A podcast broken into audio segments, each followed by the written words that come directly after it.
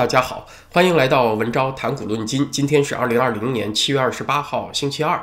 今天在会员网站上有道理博士顶班，所以呢，我就回到 YouTube 上来做节目。今天早上是看到关于香港的一条最新的消息，也非常的重要，就是有媒体报道说，由于香港疫情严重啊，政府呢正在考虑把原定于今年九月份投票的香港立法会选举压后一年啊，整整推迟一年选举。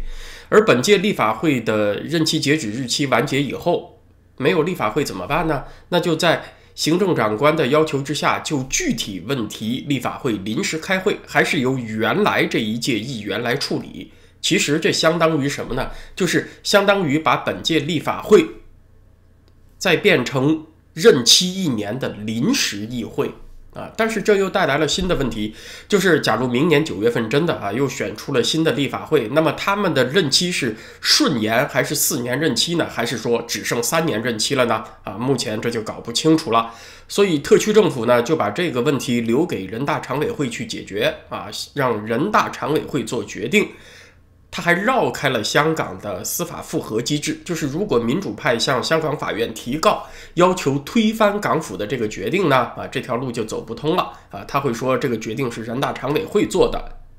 那么现在已经登记的立法会议员候选人们呢，就都不算数了。明年重新报名啊，已经花费的竞选资金，各家报上账来，政府全都补贴给你啊。目前传出来的是这个消息。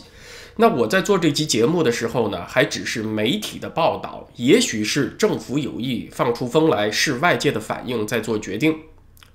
我看到这个消息的第一想法就是，当局又在借疫生事了，借这个疫情拿疫情说事，来干他们想干的事情。其实啊，就是变相取消选举，你把这个选举都推后一年啊，相当于就是变相取消了。首先，我是对近期报道出的那个香港确诊人数就顿时生疑。要知道，在这个肺炎疫情全球闹得很凶的时候，香港的感染人数相对是很低的，反而是在全球放缓的情况下，报道出来香港的这个感染人数骤然增加，这就很令人怀疑。今天看来呢，就是在为取消选举做铺垫了。再者说，现在才七月底嘛？离九月份还有一个多月，你怎么知道一个月以后这个疫情会不会缓解呢？啊，哪怕你说你担心这个防疫的任务很艰巨，要推迟选举，你也是推迟个三十天、六十天才符合常理，对不对？短期的等这个期满之后，再视当时疫情的情况做决定，是继续推迟呢，还是可以恢复选举？哪有一上来就推迟一年的道理啊？就是完全不懂政治的人也能看出这里的幺蛾子，其实就是当局害怕这个选举结果对他不利，一推迟就推迟很久，相当于是变相取消。中共呢，其实就是害怕了，就是这个月早些时候，香港民主派初选，很多人出来投票啊，中共一看，他觉得今年九月份选举，香港民主派在立法会过半的情况很有可能出现。他干脆就耍赖啊，就取消这次选举了，用接下来一年时间琢磨一下这个国安法怎么实施呢？能够对外界的冲击可控，呃，同时呢又能够达到他的目的，抓一些人，整一些人，威胁社会，把这个社会局势扭转过来。他觉得有把握控制的时候再来选举，他大概就是这个想法。同时呢，中共大概也是想把矛盾的爆发拖到今年美国总统选举之后。今年呢是。香港立法会选举在美国总统大选之前嘛，如果在今年九月份香港先选出一届民主派占多数的立法会，中共不得已又要升级这个对抗措施，那矛盾就先爆发了。呃，川普那边呢正在选前的最后阶段，也可能拿出更加激烈的。对抗手段，那这个节奏呢？中共的小心脏呢就有点吃不消了，所以他们是想等到啊美国总统大选之后，万一民主党上台啊，这个气氛缓和了，是不是我对香港这边下手就可以重一些，少一些顾忌呢？啊，他是这个考虑。虽然说长时间压后立法会选举是之前不少人猜想得到的一种可能，但是国际社会也没有办法，只能等这种事情发生了再做出反应。目前呢，主要还是看美国能不能够坚定地推出制裁措施，是最重要的牵制手段。就是管你几路来，我只一路去。啊，你说港府和中共的花花肠子多去了啊，有些理由是你能想得到的，有些你想不到的理由他也能编出来，所以呢就不能去管那些，最终只能是从客观结果出发，看香港的民主基础还有人权状况是不是被严重破坏了，再决定啊这个制裁的棒子怎么敲过去。到目前呢，已经不是一个什么心机和谋略的较量了，而是一个意志和决心的较量。啊，国际社会也只能以这种方式做出反应。那么，延后立法会选举这个事情，等有了更加确切的消息以后，咱们再来聊，再来分析啊。今天接下来的重点呢，我想说一说和海内外中国人关系都非常密切的啊，大伙儿的钱包问题。呃，我估计这个话题呢，应该很多朋友比较关注，会比较来劲一些。七月上旬呢，美国彭博社是有报道说，中共政府啊，已经向在海外的中国公民。发了征税通知了啊！头一批呢是给在香港、新加坡这些地方工作的中国公民发的，要求他们向中共政府申报2019年的收入，以便向中国纳税。但是呢，最近这篇报道才被转到国内的互联网上，就引起了很多恐慌。那很多人呢现在才明白过来，原来除了虽远必诛，还有一个虽远必割，就是割韭菜的割。只要你是一颗韭菜。啊，只要你是中国公民，就逃不了这个韭菜命了。哪怕你跑到天涯海角，只要你还拿了一本中国护照啊，对不起，你还是免不了被割的命运啊，也得给国家交钱。那咱们呢，先来说一说这个韭菜命。长期在国外居住的中国公民，除了给你的居住国交税，给中国政府交税这事儿，它合理不合理呢？确实，在建立起了税务信息交换的国家呀。它是有这种做法的，比如说在美国居住的加拿大公民啊，如果呢你在美国待的时间一年里面超过了半年，只在美国工作赚钱，在加拿大没有收入的话呢，这种情况你只给美国政府报税就可以了。但是呢，如果你在美国的居住时间不到半年，同时呢，又在美国有收入啊，那么对不起，每年你就要既向美国政府，也向加拿大政府报税。原则是少补多不退。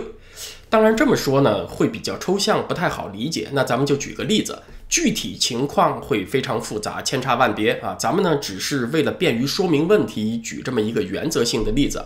假如说你是在美国居住的加拿大人，今年已经明确了，你需要同时向美国政府和加拿大政府报税，算出来你交给加拿大政府的税金应该是一万五千美元，咱们都按美元来算，交给美国政府的税金应该是一万美元。那好，你拿出这一万块钱交给美国政府完税了，美国是你的居住地，那五千块钱呢？啊，对不起，你得给加拿大政府补上。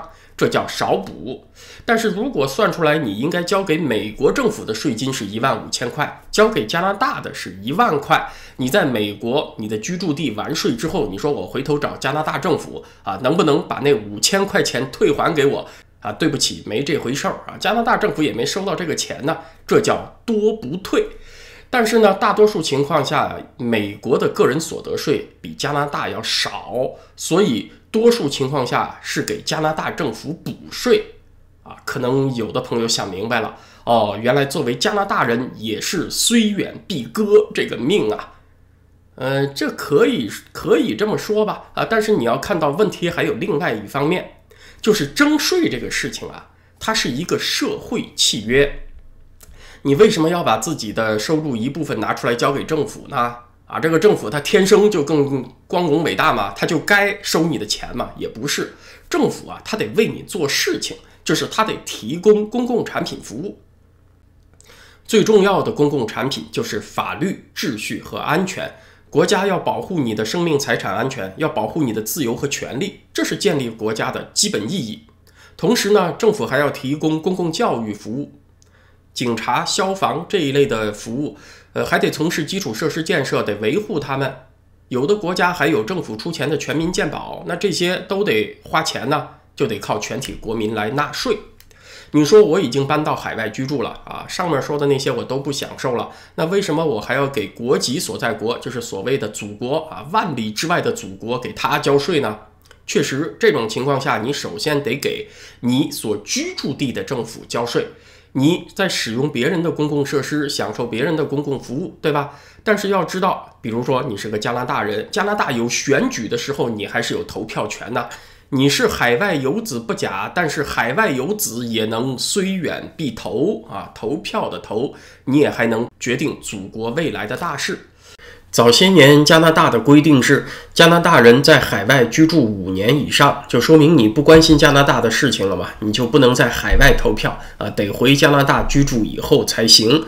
那二零一八年以后呢，也取消这条限制了。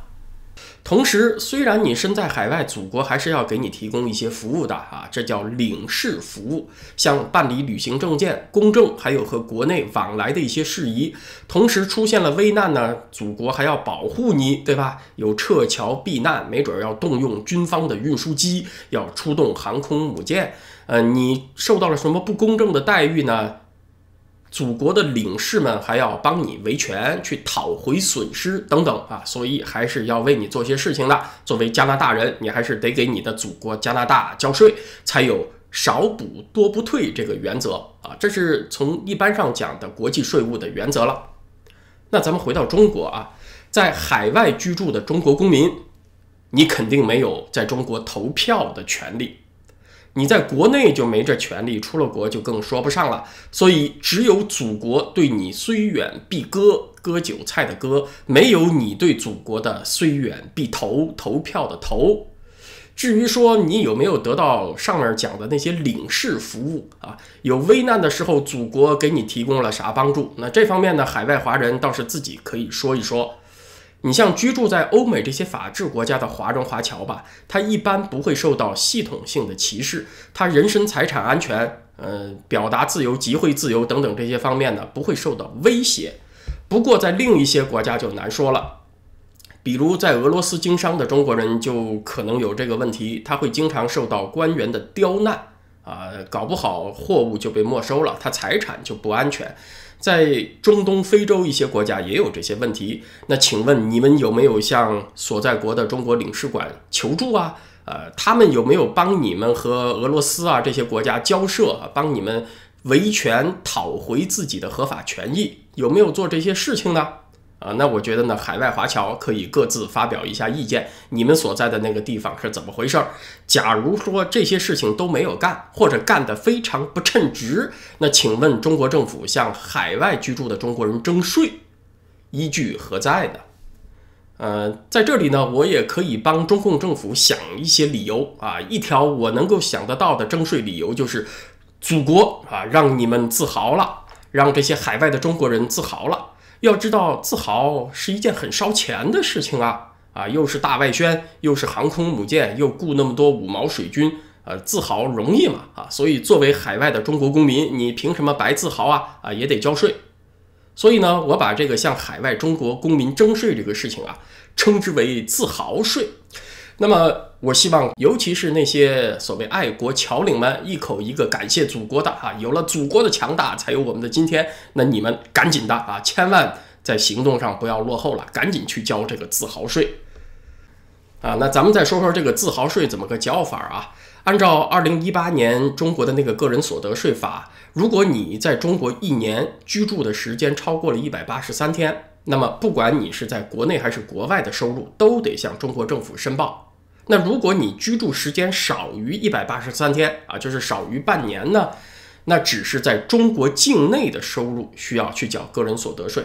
当然，这里也包括了在中国居住的外国公民。但是我们今天主要是讲持中国护照的海外中国人的处境啊，那就出现了这种情况啊。你说我在中国一年里面住不了半年啊，就是一年住个几个星期。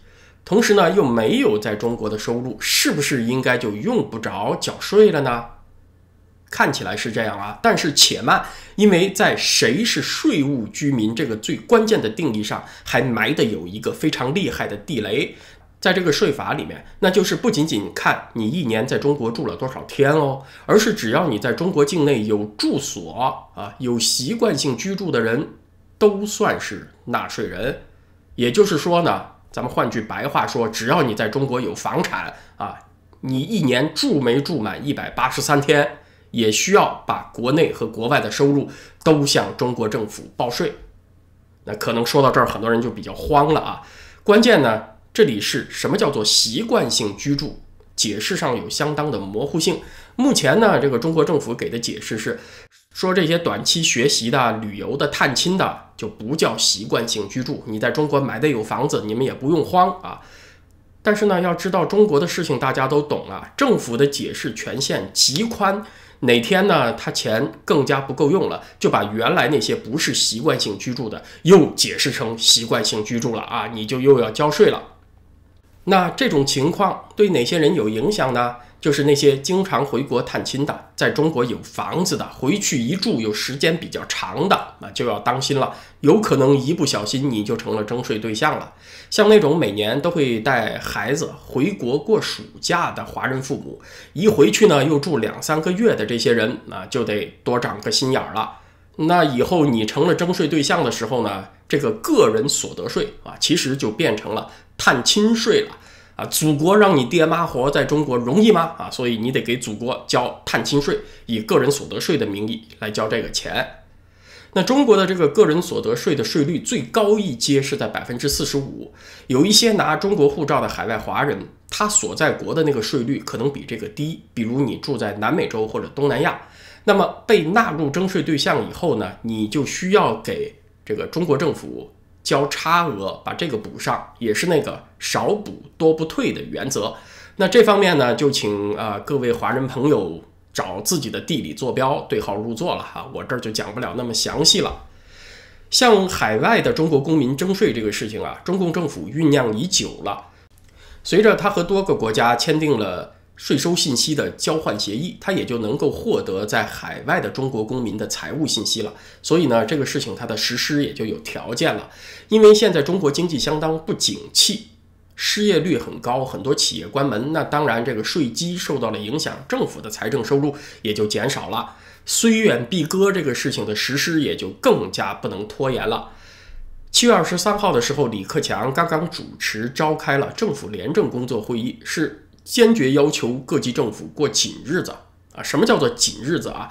紧日子的定义就是那些非紧急的、非刚性的开支得压缩百分之五十啊！你说作为一个家庭，那个吃饭以外的开销压缩个百分之二三十，大家都知道很紧张。你说压缩百分之五十啊，那个大手大脚花惯了钱的政府，他能不滋儿哇乱叫吗？他能不很痛吗？政府的紧日子就是老百姓的苦日子。除了压缩开支之外，当然税收还得开源，就是开辟新的税源。房地产税这个事情啊，已经说了很久了。要是没有今年的肺炎疫情，还真的有可能今年两会就推出了。但是有这个疫情闹的，过半中国家庭收入下降啊，失业率飙升，你这个时候再推出房地产税，那就不叫拔鹅毛了，那叫放鹅血了啊！那社会都不稳定了，所以今年就缓了一下。相比而言呢，海外华人他不会对这个国内的社会稳定造成什么影响，所以割这波人的韭菜呢，哎，风险比较低，所以他们也就成了先被收割的对象。啊，总而言之一句话吧，海外公民的收入也要向祖国报税啊，这个事情呢，它不是中共发明的，但是呢，事情的另外一面叫做权利义务相对等。也得看你政府为海外公民做了什么啊？凭啥你说收钱就收钱了？大家知道，美国独立战争的起因就是因为殖民地抗税嘛。啊，有一句口号大家很熟悉，叫做“无代表不纳税”，就是殖民地的人民说呀，我们也是国王陛下的臣民，可是呢，祖国选举国会议员的时候，我们没有投票权啊，在祖国的议会里边没有我们的代表。那对不起，我们为什么要纳税啊？凭什么几千英里之外的一伙人跟我们没什么关系？你们坐那儿开会，决定对我们割韭菜，就割韭菜了啊！我们是不认这个账的，这就叫暴政，就叫欺压，我们就要反抗。所以今天在海外居住拿中国护照的小粉红们要交这个自豪税啊！我不反对，你们平时光顾着自豪了！祖国让你们知道知道，自豪不是免费的，高潮是有代价的啊！这事儿也合理。你们既然是把自己当成姓赵的，那给赵家交点钱也理所应当吧。这个时候啊，千万别怂了。但是呢，对于更多的不靠自豪混日子的海外华人，趁这个机会提出点权利要求，也学学两百多年前的美国人无代表不纳税这个劲头啊，我觉得更加合理，才真的是为祖国的进步做贡献呢。祖国对你虽远必诛，那你也向祖国提出虽远必投啊，投票的投是不是也挺合理呀？那今天的时事话题呢，咱们就聊到这儿。今天在会员网站文招点 ca 上是道理博士带来的节目，叫做《从美国的动乱谈奴隶制鲜为人知的历史事实》啊，我相信这期节目能填补很多人关于那个奴隶制的知识盲区。它并不是像教科书讲的那样啊，近代奴隶制就是单纯的种族压迫，并不是这样的。那今天呢就聊到这儿，谢谢大家啊！YouTube 上面咱们明天再见。